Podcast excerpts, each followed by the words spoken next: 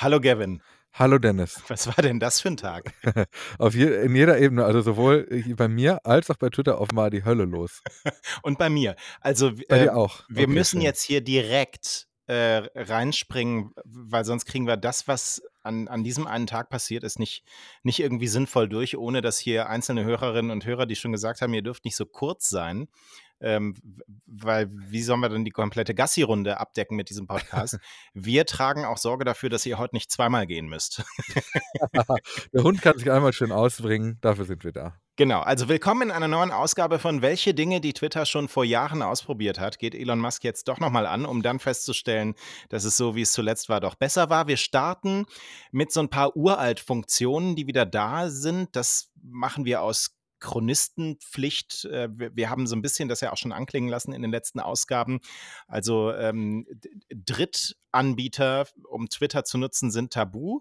Äh, Und gleichzeitig geht es mit der eigenen App nicht so richtig voran, aber da sind jetzt so alte Features wieder mit drin. Einmal die angepinnten Listen, Mhm. wir haben schon drüber gesprochen, mit denen man, äh, sagt Twitter jetzt, ähm, kann man seine Experience verbessern. ähm, und das sind angepinnte Listen, wie es sie schon mal unter iOS gab im Jahr 2019. Und da hatte Twitter das dann äh, wieder weggenommen äh, weil es nicht so gut bei den Nutzerinnen und Nutzern äh, ankam. Und es ist Twitter gelungen, jetzt wieder die Vorschau von Fotos ähm, Mhm. vor allem wieder in voller Größe auch in die Timeline zu packen, dass es nicht so 16 zu 9 abgeschnitten ist. Fantastisch, es geht hab- voran. Ja, es geht voran. Es, äh, komischerweise, die angepinnten Listen, habe ich ja hier schon mal erzählt, hatte ich die ganze Zeit. Also ich hatte das Problem nicht, dass die mir irgendwie abhanden gekommen waren. Vielleicht ist der Rollout der Einstellung bei mir nie angekommen. Äh, Und äh, die gecroppten Der Bilder Roll-In hatten wir ihn genannt. Ja. Genau, äh, äh, bei mir äh, hat es äh, Keep Rolling einfach. ähm, und die gecroppten Fotos habe ich jetzt auch seit einem Tag oder so wieder richtig in der App.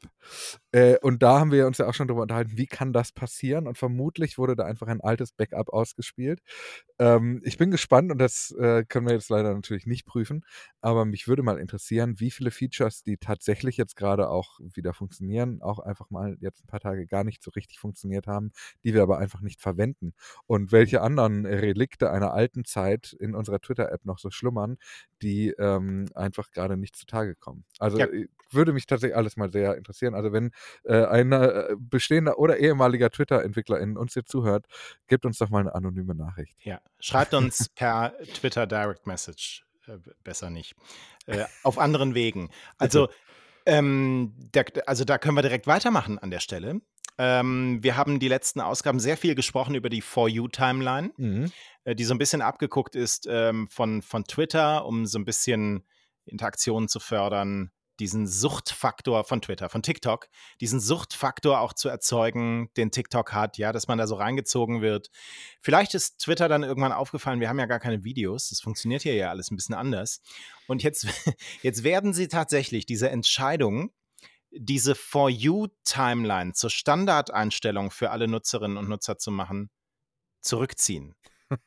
haben sie offiziell jetzt, offiziell jetzt äh, gesagt und Twitter-Nutzerinnen und Nutzer werden jetzt standardmäßig, äh, also k- klar, die haben schon angekündigt, man kann wechseln und diese Einstellung bleibt dann erhalten, aber Standard sollte For You sein, wird jetzt auch zurückgezogen. Standardmäßig wird man jetzt wieder in chronologischer Reihenfolge Twitter so nutzen, wie man Twitter nutzen möchte. Und das ist jetzt wirklich, also, also ich verstehe, also wenn, wenn, wer sich da schon beschwert, das deutsche Fernsehen besäße keinen langen Atem, wenn sie Formate zu früh einstellen, hier ist das Format nicht mal ausgerollt worden und wir haben schon, äh, wir haben schon kassiert.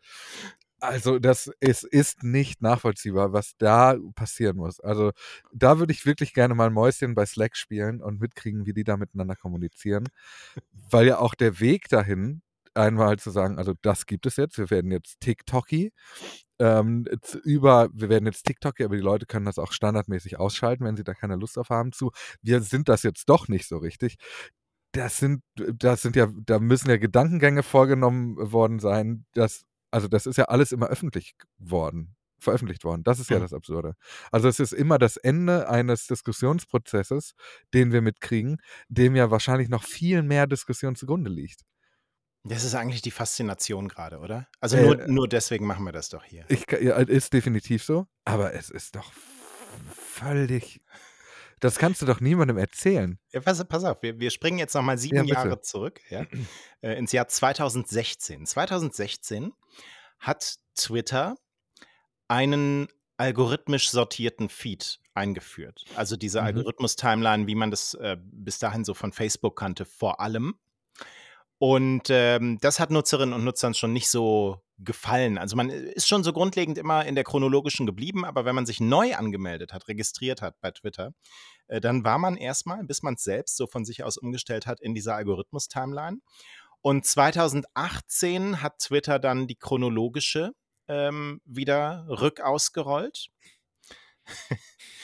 Und es war jetzt im März letztes Jahr, also März 2022, dass Twitter dann plötzlich, ähm, beschlossen hat, diese beiden Timelines, also die chronologisch sortierte und die Home-Timeline, also die algorithmisch sortierte, oben über diese Sternchen, ähm, zugänglich zu machen, wobei da dann Mhm. natürlich wieder die algorithmisch sortierte die Standardeinstellung war.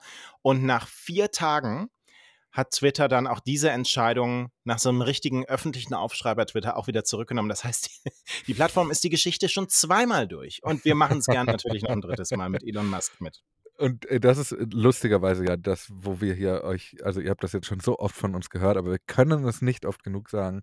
Wir beobachten Elon Musk dabei, wie er alte Fehler noch mal macht, um am Ende wieder beim Status quo auszukommen. Es ist toll. Es ist wie so 'n äh, wie eins dieser Tiere, die immer an 'nen Elektrozaun packen. Ja, oder der Waschbär, der die Zuckerwatte in der Pfütze putzen möchte. So, Ja. jetzt kommt 'n bisschen Markus-Lanz-Moment hier rein. Dave Karpf, Richard, kennst du den? Ähm, der sagt mir jetzt nichts. Äh, äh, Aber wie Professor findest du meinen Precht? Ja, Toll, ist ne? ist ist schon ganz gut. Mhm. Professor of Media and Public Affairs Mhm. am Columbian College of Arts and Sciences. Äh, guter Mann, schätze ich sehr. Liebe Grüße an der Stelle. Ähm, der hat jetzt Lanz hätte noch erzählt, wie er mit ihm gemeinsam durch Tibet gewandert ist. Ja, ja, ja, ja. Das war äh, das war aufregend. Das war die Geschichte, ähm, wo die beiden nachts Hunger bekommen haben und gemerkt haben, dass 'n dickerer Schlafsack nicht hilft, sondern man muss was essen. Aber das hört ihr drüben im anderen Podcast. Also, jetzt, ähm, äh, der, äh, Kerl hat Dave Karpf hat, ähm, einen Artikel veröffentlicht in seinem Substack-Newsletter, Mhm. ähm, zu diesem View-Count, über den wir auch hier ab und zu schon gesprochen haben. Also, der Frage oder der die dieser Anzeige, wie viele Leute haben angeblich, ähm, deine einzelnen Tweets gesehen? Das wird ja jetzt seit 'ner Weile unter jedem Tweet angezeigt. Wir haben schon ein Fragezeichen dran gemacht an diese Zahl, weil es ja ähm, du erinnerst dich, so, ähm, Leute gab, die mal ausprobiert haben mit 'nem geschlossenen Account und nur einem Ja. Follower, wa äh, dass dann da plötzlich irgendwie 8 Views oder so unter dem unter dem Tweet standen. So, und Dave Karpf hat 42.000 Twitter-Follower. Und, äh, er schreibt jetzt sinngemäß, dass ihm diese Zahl mittlerweile so 'n bisschen hohl vorkommt. Ähm, der hatte 'n großen Sprung irgendwann, äh, weil er 'ne lautere Auseinandersetzung irgendwo im Netz hatte und dann hatte er viele neue Follower dazu gewonnen. Und er hält jetzt erst mal fest, wenn er etwas twittert, dann wird's natürlich nicht von all diesen 42.000, ähm, Accounts gelesen, Mhm. sondern von einer Teilmenge, die entweder zufällig in dem Moment in ihrer Timeline so nachguckt, wenn er den Tweet geschickt hat oder 'n paar Minuten später und, ähm, von allen, denen dieser Tweet über die algorithmische Timeline dann angezeigt und und ausgespielt wird. Also, das ist erst mal die Beschreibung, wie Twitter funktioniert, wenn ich was was raushaue und, ähm, äh, das Leuten ausgespielt wird. So, und jetzt, ähm, sagt er aber ähm, mit diesen 42.000 Followern erreicht er regelmäßig ziemlich konstant zwischen 2.000 und 3.000 Leuten. Mhm.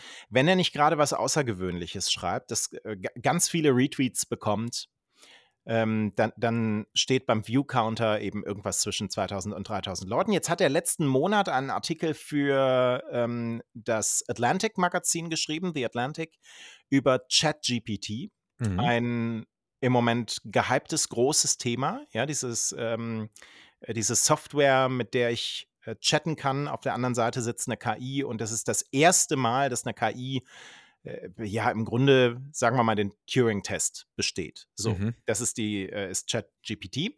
So, und auch dieser Artikel, als er den getwittert hat und der wirklich, ähm, rund ging und und viele Leute erreicht hat, hatte nur knapp 3.000 Leute im View-Count. So, und da hat er sich gewundert. Da hat er Aha. äh, begonnen, sich zu wundern und er sagt dann: „Eigentlich kann das nur an 3 Dingen liegen.“ 1. vielleicht ist er irgendwie shadow gebannt. Ja. So, also, er sagt, er hat auch schön gegen gegen Elon Musk immer, ähm, getwittert, so die letzten Wochen, äh, viele Dinge gesagt, die nicht besonders nett waren und vielleicht haben ihn besonders viele Leute gemeldet, so. Schwer zu sagen, ist Mhm. ist 'ne Blackbox. So, 2., ähm, Erklärungsmöglichkeit: Viele der Leute, die ihm folgen, haben Twitter entweder schon wieder verlassen oder besuchen, ähm, die Plattform viel seltener. Ja. Ähm, das ist also sozusagen die These, Twitter wird zur Geisterstadt. Das ist auch seine favorisierte These. Ähm, also, die die Menge an Leuten, die hier den den Bass halten, wird immer dünner. Sie Mhm. sperren ihre Konten oder legen sie auf Eis, aber löschen sie nicht, weil sonst schnappt sich irgendwer den den Nutzernamen Mhm. Ja, Ich wollte grad sagen, the Horn Way. und machen dann weiter, genau. Äh, löschen vielleicht auch die App vom Smartphone und gehen dann auf Instagram oder TikTok oder Mastodon oder Slack oder Discord, schreibt er, oder spazieren. So, und, ähm, die 3. Erklärung, die er hat, ist, vielleicht ist der View-Count auch einfach Quatsch. So. Ich will das nicht ausschließen, ne? Ich möchte das auch nicht ausschließen, aber er hat einen Punkt macht er, ähm, wenn er Quatsch wäre, dann würde er eigentlich tendenziell überzählen und nicht unterzählen. Stimmt. Ja, also, normalerweise, ähm, äh, gi gibt's irgendwie Probleme, wenn wenn Plattformen die Zahlen fälschen. Wir haben ja auch mal über Facebook gesprochen, wo zeitweise die Zahlen für die Videoabrufe 'n bisschen höher waren. Das äh, da war keine gute Laune im im in der Mhm. Zusammenarbeit mit den Publishern, die, ähm, bei Facebook auch veröffentlichen sollten. Ähm, auf der anderen Seite hat Twitter, schreibt Dave Karpf, ja auch nur noch 16 Ingenieure, die aufm Parkplatz arbeiten. Ähm, und diese neue Funktion ist irgendwie kurz vor den Feiertagen eingeführt worden, wer weiß. So. Und jetzt sagt er aber, ähm, sei seine These ist die der Geisterstadt, also, dass tatsächlich wesentlich mehr passive Accounts mittlerweile unterwegs sind. Das würde er jetzt hier so aus seiner Mhm. persönlichen Empirie, ähm, ableiten. Er nennt Twitter ein Megafon mit leeren Batterien. Oh, schön. Ähm, Mhm. ich äh, was hältst du davon? Ich ich also, ich ich denke, das ist ja alles so blackboxig, dass sich das eigentlich gar nicht so fix sagen lässt. Auf der anderen Seite sind so Plattformen, wo so Stück für Stück, ähm, die aktive Nutzung zurückgegangen ist, ja auch nichts Neues. Das ist ja Ne, auch was, gar was nicht. Facebook erlebt hat. Ich glaube, das ist auch der normale Ende, ähm, eines Lebenszyklus eines sozialen Netzwerkes, dass eben die Leute einfach nach und nach vergessen, dass sie dort mal waren, ähm, und das Netzwerk einfach vernach nachlässigen. So haben wir das ja auch, ähm, geschildert. Wie könnte Twitter für uns enden? Wahrscheinlich ausschleichend. Ja, wie wie Ähm sterben soziale Netzwerke? Ja. Genau, Ich finde ja. übrigens, es gibt noch 'ne äh, 'n anderen Punkt. Leute, ähm, vergessen mitunter auch, dass sie mal sehr aktiv waren auf dieser Plattform. Und, ähm, immer wenn Plattformen größer werden, wird aber ihr Charakter ja auch öffentlicher. Ja, also, d Mhm. ähm, dann kommen kommen wir als ARD oder so und dann, ähm äh, posten wir da die ganzen Hochglanzsachen rein und und, äh, Content Creator machen's genauso, haben sich plötzlich 'ne Spiegelreflex gekauft und und filmen damit und und so weiter. Und dann guckst du dir das an und denkst so: „Oh, das ist aber jetzt alles ganz schön öff öffentlich hier.“ Ist natürlich nur Ja. Gefühl, weil das, was du postest, sehen ja trotzdem nur die Leute, die dir folgen. Klar. Aber das ist 'n Umfeld, in dem du dich auch gar nicht mehr so aktiv bewegen möchtest. Und Ja. natürlich ist Twitter einfach auch nicht mehr das beste Umfeld. Und das diesen Effekt kann man ganz schön beobachten, wenn man mal also, äh, Facebook hat ja das Problem, dass Leute da eigentlich quasi nichts mehr posten.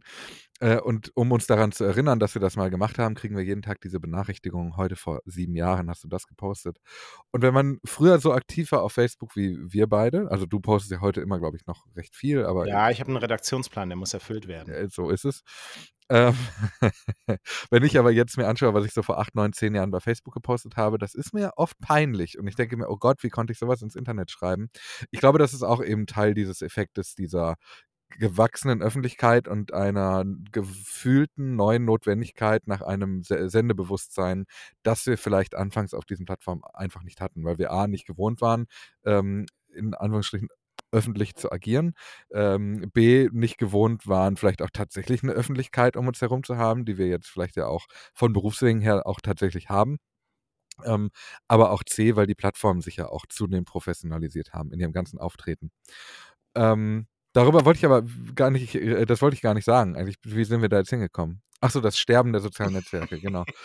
ähm, ich kann mir das vorstellen. Ich bin mir aber nicht sicher, ob das tatsächlich bei ihm nicht dieses, wie er es nennt, persönliche Empirie ist, weil ich das so nicht in dem Ausmaß beobachte. Also bei mir, ich gucke mir meinen eigenen Viewcount ehrlicherweise gar nicht an. Äh, ich habe hier, ich, äh, ich vergleiche das nicht. Ich äh, sehe aber die Interaktionszahlen. Und die sind die sind einmal doll eingestürzt und seitdem aber auf einem konstant niedrigeren Niveau als vor ähm, Ausbruch, hätte ich fast gesagt. Äh, vor, vor Ausbruch. Ausbruch. von Elon Musk. Ja. Exakt. ähm, und seitdem auf diesem relativ gleichbleibenden Niveau. Was ich aber auch beobachte, und das ist aber eine Sache, die auch sehr blackboxig ist, weil wir zwar ahnen können, wie es funktioniert, aber es nicht genau wissen, nämlich die algorithmische Ausspielung, ist, dass ich durchaus auch in anderen sozialen Netzwerken beobachte, dass Beiträge einer ähnlichen Machart auch immer eine ähnliche Anzahl an Interaktionen bekommen. Also wenn ich ein Foto von mir bei Instagram hochlade, dann bin ich immer so um 300 Likes, sage ich jetzt mal. Und auch das möchte ich gar nicht ausschließen, dass auch hier irgendwann eben einfach so ein natürlicher Aus, äh, das natürliche Ende einer Ausspielung eines Tweets für die, die es algorithmisch äh, sortiert haben, äh, erreicht sein könnte. Also es könnte natürlich auch einfach sein, dass er einfach keine Viralität mit seinen Beiträgen mehr erreicht. Ja. Warum auch immer. Vielleicht halten wir fest, wir beide geben Dave Karpf mal ein Social Media Seminar. Und äh, das ändert sich dann. Also ich, ich fand es wichtig, mal darüber zu sprechen, Total. weil ich den Eindruck habe, das sind jetzt so ein bisschen so diese, diese Pieces, die die Runde machen. Und dann, mhm. dann redet jeder darüber. Und ich hatte auch so ein paar Fragezeichen, sagen wir mal, als ich den, drei Fragezeichen hatte ich, als ich den Artikel gelesen habe. Ja. So, jetzt nähern wir uns äh, langsam unserem täglichen Funktionsreigen, den ja, wir endlich. hier im Podcast auch haben. Einmal durch, was hat sich Neues getan, welcher Knopf ist jetzt auf der linken und wieder der rechten Seite. Und wir haben jetzt gesehen, wie die Longform-Tweets aussehen werden. Da gibt es mhm. so ein erstes Video. Ich beschreibe das mal kurz. Also man fängt an zu twittern und ihr kennt, wenn ihr in der Twitter-Oberfläche was eingibt, diesen Kreis, der sich dann langsam schließt, so im Uhrzeigersinn und irgendwann sind die 280 Zeichen voll.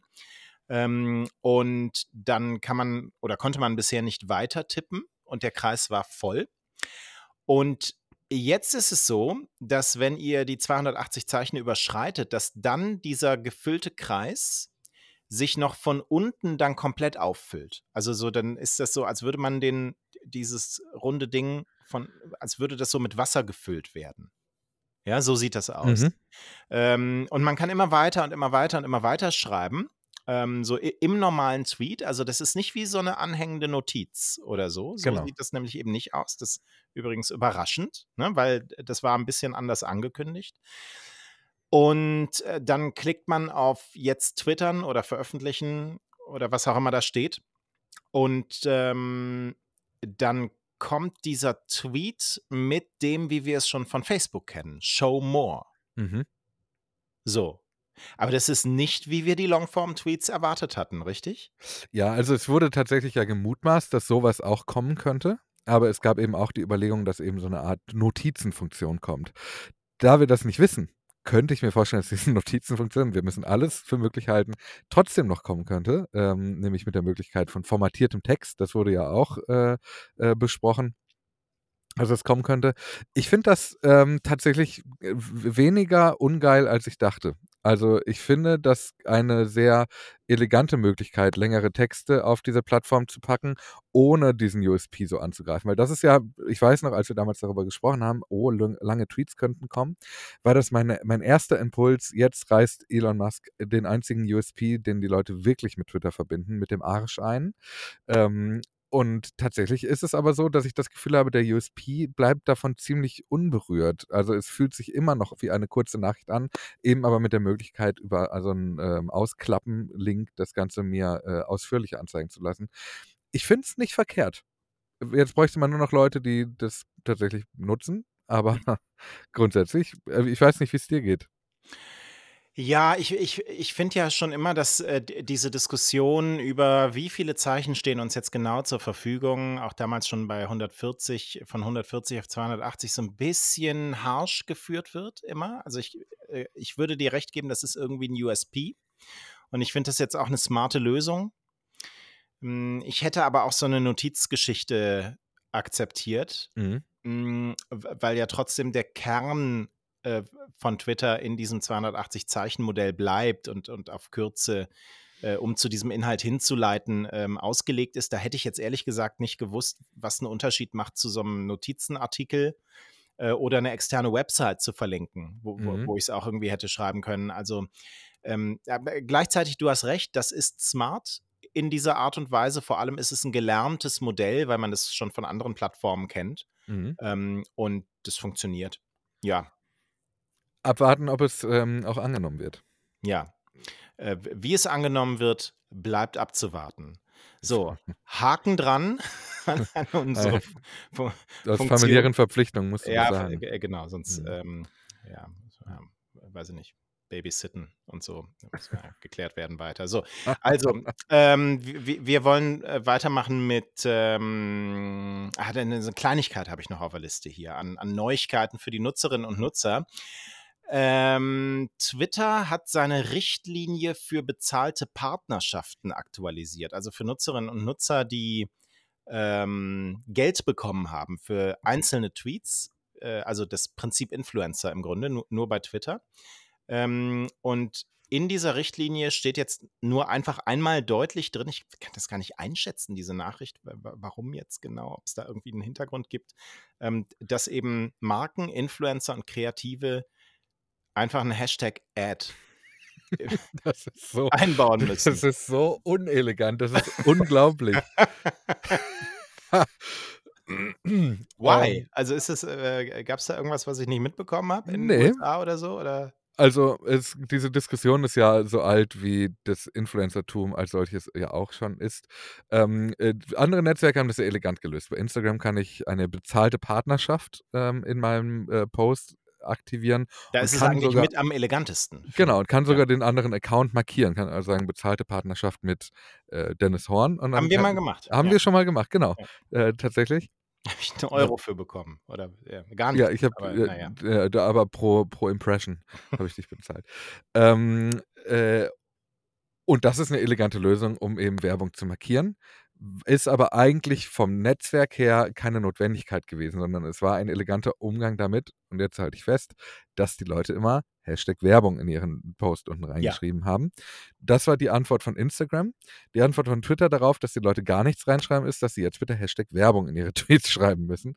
Ähm, ich äh, ich weiß nicht, warum die das tun. Also, äh, die die Leute, die veröffentlichen, stehen in der Schuld, Mhm. wenn sie Werbung nicht richtig markieren, zumindest ist das mein Kenntnisstand, ähm, und nicht die Plattform, auf der das stattfindet. Es könnte natürlich sein, dass, ähm, irgendjemand aus dem äh, aus dem Lobbyteam von Twitter beispielsweise, ähm, Wind bekommen hat, dass es zum Beispiel in der EU eine Regelung gibt, die auch die Plattform in die Pflicht nimmt, sollte Werbung unmarkiert sein. Das wissen wir alles in Mutmaßung.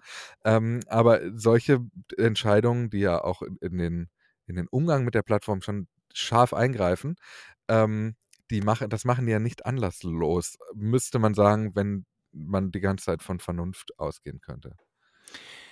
Ich fand ganz interessant den Punkt, den du grade genannt hast, nämlich, äh, eigentlich sind die Nutzerinnen und Nutzer dafür verantwortlich, ähm, und nicht Twitter. Mhm. Da kommen wir jetzt nämlich zum nächsten Thema.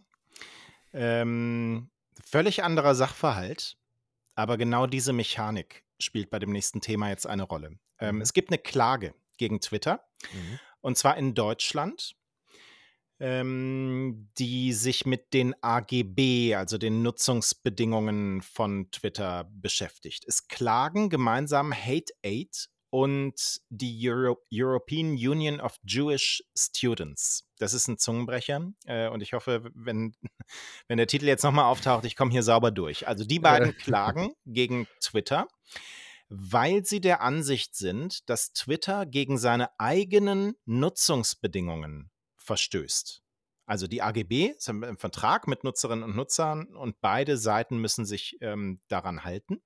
Und jetzt sagen Hate Aid und die European Union of Jewish Students, ähm, dass in diesen AGB ein Versprechen drin steckt. Ähm, und ich zitiere hier mal kurz. Äh, Twitter schreibt, wir haben Missbrauch, der durch Hass, Vorurteile oder Intoleranz motiviert ist, den Kampf angesagt. Und ähm, Twitter schreibt da, dass es sich auch das Recht vorbehält, dann solche Inhalte zu entfernen. Das ist ja jetzt so mit im Angesicht der vergangenen Monate ähm, und was auf dieser Plattform passiert, ist ja schon an sich ein Witz. Mhm. So, diese, dieses Versprechen, wenn man das jetzt so liest. Mm, aber wir sind ja noch keine Richterinnen und Richter, die das jetzt irgendwie abklopfen. Aber ähm, da steht dann auch noch sowas drin in den Nutzungsbedingungen.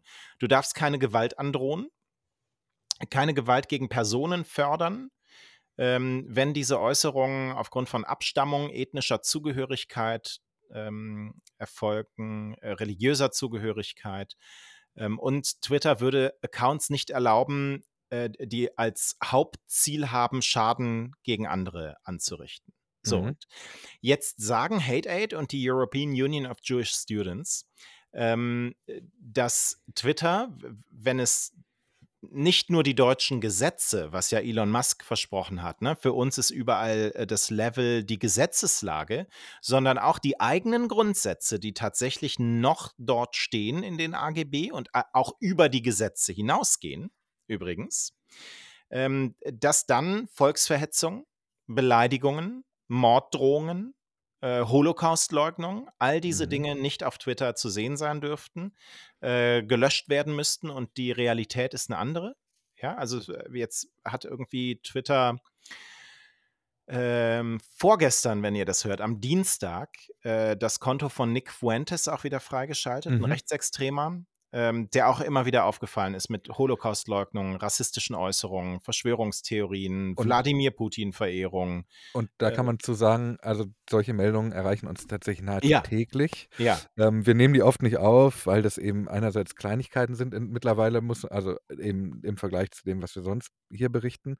Inzwischen muss man aber sagen, das äh, häuft sich, dass regelmäßig eben solche Menschen wie er, ähm, rechtsextreme, volksverhetzende Menschen, dass die einfach wieder aktiviert werden. Mhm, mhm. Nick Fuentes war jetzt so anderthalb Jahre verbannt, also seit Sommer äh, 2021. Ähm, und nicht nur von Twitter, sondern auch von YouTube, Twitch. Ähm, es gab auch Zahlungsdienstleister, äh, die ihm dann den Zugang verwehrt haben. Ähm, und jetzt ist er am Dienstag äh, wieder zu Twitter zurück, hat auch schon getwittert, ähm, dass es sich gut anfühle, zurück äh, zu Hause zu sein. Vielen Dank an alle, die mir geholfen haben, wieder zurückzukommen.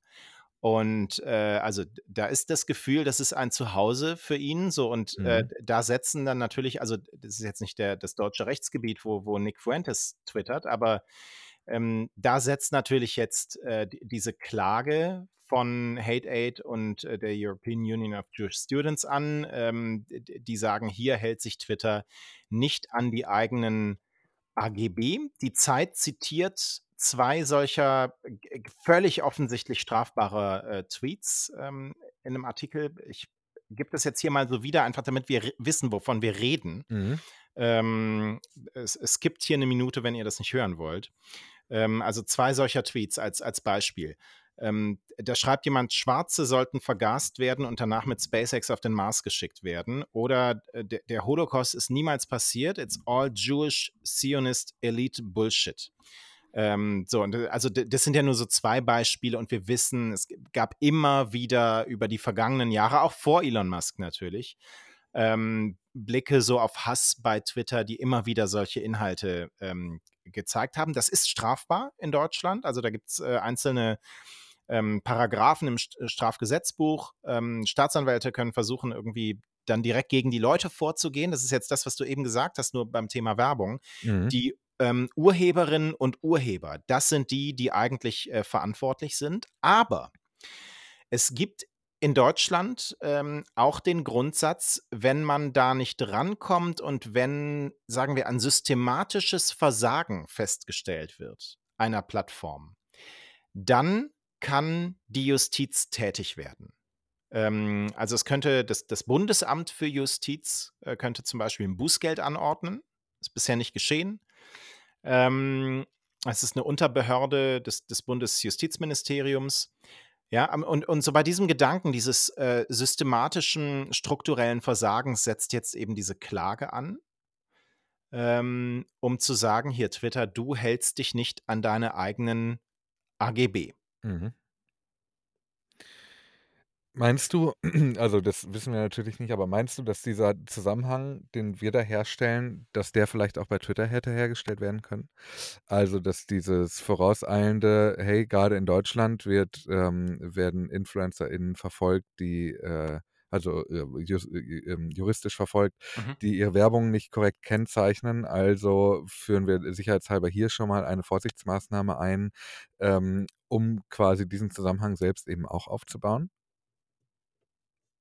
Verantwortung von Plattformen für das, was dort passiert? Meinst du, das war so 'n Ich Move weiß es nicht. Äh, habe ich mich grade gefragt, weil der Also Zeitpunkt der Zeitpunkt eben doch, ähm, frappierend ist, aber Mhm. kann ich nicht sagen. Ne, ich ich ich glaube nicht. Ähm, also, erst mal, die haben überhaupt nicht mehr genug Leute, um um so was voranzutreiben, erst recht nicht für einzelne Märkte innerhalb von Mhm. Europa. Das ganze Geschäft wird ja jetzt irgendwie seit 'ner Weile dann, äh, irgendwie nur noch von Dublin aus Mhm. geführt, ne? Ähm, und, äh, ich hätte gesagt auf Basis dieses massiven öffentlichen Drucks, was Hass im Netz angeht und und vor allem strafbaren Hass im Netz, ähm, Mhm. und der Debatte der vergangenen Jahre über das Netzwerkdurchsetzungsgesetz, ähm, bis jetzt, äh, äh, zu diesen ganzen Gesetzgebungsverfahren auf auf europäischer Ebene. Da war Twitter mal in diesem proaktiven, aber immer natürlich irgendwie getriebenen weiter als, äh, dass es das heute ist. Ja, verstehe ich. So, Ja. ne, würde würde ich nicht so sehen. Mhm. Hm, und ich finde aber jetzt tatsächlich diesen Punkt extrem interessant, weil es wieder so einer ist äh, es gibt jetzt bei Facebook übrigens auch so 'ne Geschichte, da gibt's dieses Datenleck. Ähm, und da hat das Landgericht Paderborn es wird aber wahrscheinlich natürlich bis vor 'n Bundesgerichtshof gehen am Ende noch, weil weil Facebook das nicht einsieht, aber das Landgericht Paderborn hat einem Nutzer dort, äh, Schadens ähm, zugesprochen, Schmerzensgeld, ähm, für diese, äh, geleckten Daten vo von Mhm. ihm, ähm, 500 € und es gibt andere Urteile von anderen Gerichten, wo es bis 3.000 €, äh, ge geht. Und ich finde ganz interessant, ähm, dass es jetzt so an einzelnen Stellen das wird natürlich sich über Jahre noch ziehen, bis das Mhm. irgendwo höchstrichterlich mal mal festgehalten ist. Aber dass an einzelnen Stellen die Rechte der Nutzerinnen und Nutzer jetzt auf 'ne Art und Weise gestärkt werden, ähm, und und vielleicht sogar im 1. Schritt überhaupt erst mal gesehen und anerkannt werden, ähm, äh, auf auf so 'ner rechtlichen Ebene, ähm, gegenüber diesen großen anonymen Konzernen, die auch nie erreichbar sind u und und so Ja, weiter, ja, total. ähm, w Und w w wie man das eigentlich jahrelang gar nicht kannte. Und und auch dieses Verfahren jetzt hier, wenn wenn das erfolgreich wird, ähm, das ist ja jetzt erst mal am Landgericht Berlin, diese Klage, ähm, dieser beiden, ähm, Organisationen gegen Twitter. Ähm, dann finde ich, wird so das Machtverhältnis zwischen Nutzerinnen und Nutzern und den Plattformen noch mal komplett neu, äh, au austariert. Ja, und auch mal 'n bisschen gerade gezogen, Ja. weil also, grade im öffentlichen Bild, ähm, ist es ja so, diese Plattformen verdienen extrem viel Geld mit, äh, uns, die es benutzen. Ähm, die es gibt wahnsinnig viele, äh, inzwischen im in den Volksmund übergegangene Sätze, die das versuchen zu veranschaulichen, nach dem Motto: „Wenn's umsonst ist, bist du, äh, das Produkt.“ Ähm, und jetzt gibt es plötzlich da eine einen Trend dazu, Gott sei Dank endlich, ähm, der versucht, das Ganze etwas gerade zu ziehen und uns so 'n bisschen aus dieser Abhängigkeit rauszieht, weil, äh, man muss auch dazu sagen, diese sozialen Netzwerke sind äh, und das gilt nicht nur für Twitter, sondern inzwischen also, ehrlicherweise für fast alle von denen, sind Teil unserer Infrastruktur, sind Teil des öffentlichen Lebens, des Miteinanders, des sozialen Lebens. Ähm, wir sind darauf angewiesen und sind hängen aber komplett am Nabel eines Systems, das wir selber auch nur in Teilen durchdringen und verstehen können. Und wenn da jetzt plötzlich, ähm, Entscheidungen getroffen werden, die dazu führen, dass wir als Nutzerinnen und Nutzer eben nicht einfach nur dem ausgeliefert sind, sondern wissen, wir haben gleichzeitig den Rechtsapparat auf unserer Seite, der schützende Hände um uns legt, wenn's Probleme gibt, das kann ähm, kann eine gute Entwicklung in eine richtige Richtung sein. Hm. Wir haben, als wir diesen Podcast hier gestartet haben, oft genug darüber gesprochen. Das Thema so ein bisschen, ähm, bei all dem Buzz, äh, den den Elon Musk da erzeugt hat, äh, zurückgefahren. Aber jetzt kommen wir langsam wieder dazu, dass eigentlich so eins der ähm, zentralen Probleme und, äh, äh, mit die zentrale Herausforderung der Plattform eben die Content-Moderation Mhm. ist. Jetzt haben wir einen Fall in Indien, ähm, der hier auch ein bisschen reinspielt, der ganz interessant ist. Und ich finde mit am interessantesten die Reaktion von Elon Musk darauf. Also äh, Twitter, aber auch YouTube haben auf Druck der indischen Regierung einen kritischen Bericht gelöscht über den Premierminister Modi ähm, Mhm. in Indien. Da haben sich Beamte gemeldet bei diesen Unternehmen ähm, und aufgefordert, eine Dokumentation der BBC ähm, sagen wir mal, runterzupegeln in ihrer Sichtbarkeit. Ich, Mhm. ich nehme die vorsichtigste Formulierung, die mir zur Verfügung steht. Ähm, und in, diesem, ähm, in dieser Dokumentation der BBC geht es um die Rolle, die Modi hatte bei einem Massaker in einem indischen Bundesstaat vor gut 20 Jahren. Mhm. Ähm, diese Beamten, die sich gemeldet haben bei den Plattformen, bezeichnen das als Propaganda. Ähm, und äh, Twitter und YouTube sind eben angewiesen worden, Links zu diesem Film zu sperren. Und da hört man, sie hätten diese Anweisung auch befolgt. Ähm, da gab es auch ähm, Beiträge von einer ganzen Reihe von Nutzerinnen und Nutzern in Indien, Krass. Ja. ähm, die wohl Links geteilt haben zu dieser BBC-Dokumentation. Und das sei dann später durch einen rechtlichen Hinweis ersetzt worden ähm, bei Twitter. Ähm, und es gab wohl auch die Aufforderung, Beiträge zu löschen, die einfach nur Links oder Ausschnitte eben zu diesem Mhm. äh, Dokumentarfilm äh, enthalten. The Intercept ähm, berichtet das ähm, und nennt das einen Akt der Zensur. Das Wegwischen von Behauptungen über Verbrechen gegen die Menschlichkeit, die von einem Staatsoberhaupt begangen wurden. Und die dann tatsächlich auch und da passt der Begriff Zensur ja tatsächlich auch mal dann tatsächlich durch einen Staat ja eben, ähm, äh, f weggewischt werden Ja. soll, ne? Ja. Ähm, äh, es ist eines meiner Lieblingsthemen immer wieder. Ich kann es ja nicht oft genug sagen, dass Zensur immer vom Staat ausgeht, äh, für alle, die immer laut Zensur brüllen. Ja, Ähm, diesen Be Begriff vorschnell einsetzen. Ja, genau. Ja. Mhm. Ähm, ich finde das spannend, weil das doch einer dieser Vorwürfe ist, die Elon Musk nicht müde wurde, oft genug zu wiederholen und zu betonen, auch in den in den Twitter-Files immer wieder rausgearbeitet hat, dass es E-Mails von Regierungen gab, die zum Beispiel Hinweise auf Tweets, die, ähm, womöglich gelöscht werden sollten, ähm, ans Content-Moderationsteam gegangen sind und, äh, doch bitte gebeten wurden: „Hier, löscht das doch mal.“ Also 'n Einfluss von Staat auf Twitter. Wenn es tatsächlich so sein sollte, dass genau das in Indien passiert ist und dem, äh, offenbar mit deutlich weniger Widerstand Folge geleistet wurde, das ist schon, ähm, mal wieder ein Beispiel für dieses, äh, äh, wie wie sagt man, Wein predigen und Wasser trinken? Ne, andersrum. Wasser predigen und Wein trinken, ähm, was Elon Musk betreibt, ne? Also, es ist 'n ist genau das, was er seinen Gegnern oder seinen Vorgängern oder anderen Menschen im Generellen vorwirft, um eine moralische Überlegenheit vermutlich zu installieren, zumindest in seiner Perspektive, ähm, um dann eben auf der anderen Seite der Welt genau dasselbe zu tun. Na ja. Also ich muss immer noch mal so 'n bisschen über den Punkt nachdenken, über den wir hier vor 'n paar Tagen schon mal gesprochen haben, nämlich, dass Elon Musk sagt, es ist alles erlaubt, außer das, was durch Recht und Gesetz eingeschränkt wird. Mhm. Dann frage ich mich immer, worunter fällt das jetzt, wenn Beamte diesen Druck auf Twitter ausüben? Eigentlich hier streng genommen tatsächlich nicht unter Recht und Gesetz, weil ja kein Richter entschieden hat, ja? Mhm. Aber das ist genau jetzt diese Frage und das ist genau dieses Aushandeln von Content-Moderation. Äh, wie Ja. verhalten wir uns? Wie verhalten wir uns im eigenen Land, in Demokratien? Wie verhalten wir uns gegenüber Ländern, ähm, in denen langsam autoritärere Züge herrschen? Wie wie geht diese Plattform, äh, damit um? Äh, und er selbst hat sich als Absolutist der freien Meinungsäußerung bezeichnet und, äh, natürlich, ähm, schreibt The Intercept jetzt hier sehr bissig, ähm, ich zitiere das mal: Während Musk sich gerne gegen die Unterdrückung der Meinungsäußerung von Konservativen in den Vereinigten Staaten gewehrt hat, ähm, scheint er bei der weitaus schwerwiegenderen Herausforderung, sich gegen die autoritären Forderungen ausländischer Regierungen zu wehren, zu versagen. Mhm. Finde ich, ähm, ne, ne, finde ich gut beobachtet. Jetzt habe ich gesagt, ich finde am interessantesten oder mit am interessantesten die Reaktion von Elon Musk selbst.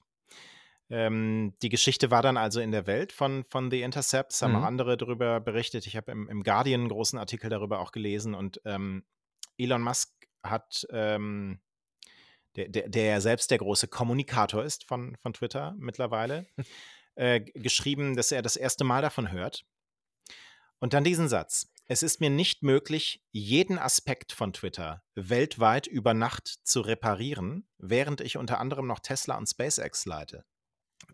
Das war seine Reaktion. Das ist so so äh, der ist einfach der ist so 'n 13-jähriger Junge, der von seiner Mutter doch gebeten wird, die Klamotten vom Bett runterzuräumen, die schmutzigen. Und er sagt: „Ich kann ja nicht alles machen, ich muss ja schon Zähne putzen.“ So so argumentiert er. Und Zähne putzt er auch nur eine Minute. Weil er hat Ja, ja auch noch ne, nicht mal. Einmal einmal in den Mund hält er die Bürste. Also, äh, Elon Musk ist halt immer so der freche, pubertierende, ähm, äh, Wicht, hätte ich fast gesagt.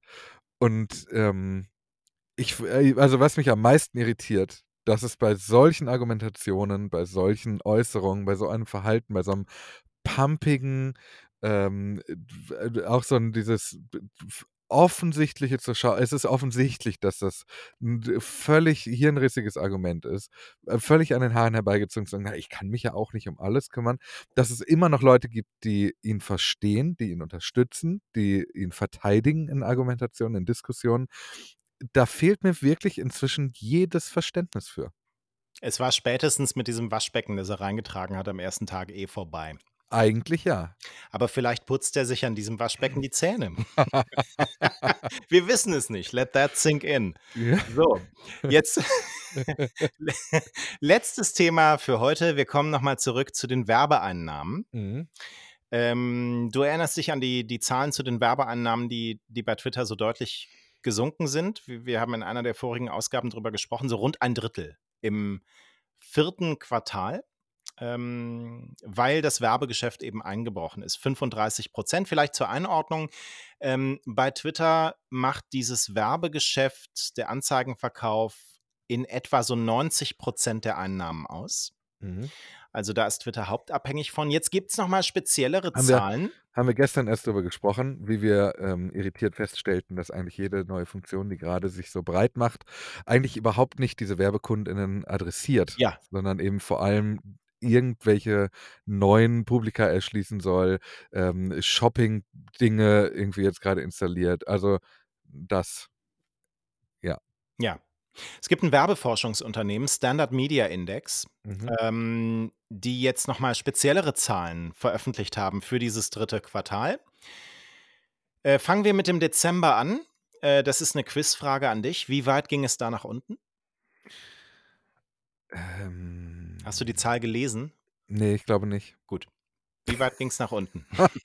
Warte mal, also, wir hatten die letzte Zahl, die wir hatten, waren 35% Fürs Quartal, Fürs genau. Quartal. Jetzt musst du einberechnen, Elon Musk kam am 27. Oktober. Das war, Ja. glaube ich, der Waschbeckentag. Ja. Und, ähm, da ging alles los, sozusagen. Also, die die die meisten Unternehmen haben ihre Ausgaben ja im November gestoppt. Ich sage, es ist noch mal um 50% runtergegangen. 50% runtergegangen. Ich gehe noch höher, es waren 71% Ja, also 71% im, äh, Vergleich, äh, zum Vorjahr, ähm, wenn ich das hier richtig sehe. Das ist, ähm also, das ist natürlich umso deutlicher, als dass der Dezember ja der Monat mit den traditionell höheren Ja, Werbeausgaben, absolut. ähm, ist. Und dann im November, der Monat davor, ging's um 55% nach oben. So, und jetzt also, die die Mathematiker in uns, die schreien jetzt auf, weil natürlich nur der Oktober dann am Ende dafür gesorgt hat, äh, dass die Zahl fürs gesamte Quartal mit 35% Mhm. nur bei 35% lag. In der Tat. Ja, also, die die die Ausgabenstopps für Werbung, das war im November. Also, Brand Safety ist ungefähr die Hälfte äh, macht die Hälfte des Werbemarktes aus. Ja, okay, okay. Also, ich ich hin. Ja. ich habe versucht, ein eine Schlussfolgerung aufzustellen. Wir haben NRW-Abi. Ja, äh, und damit schließen wir. Äh, f 45 Minuten sind eine Gassi-Runde, oder? Ja, das kommt so 'n bisschen drauf an, wo ihr wohnt, aber auch da, wir haben NRW-Abi. Bei uns ist 45 Minuten verbindet das ganze Bundesland. Bis morgen. Bis morgen.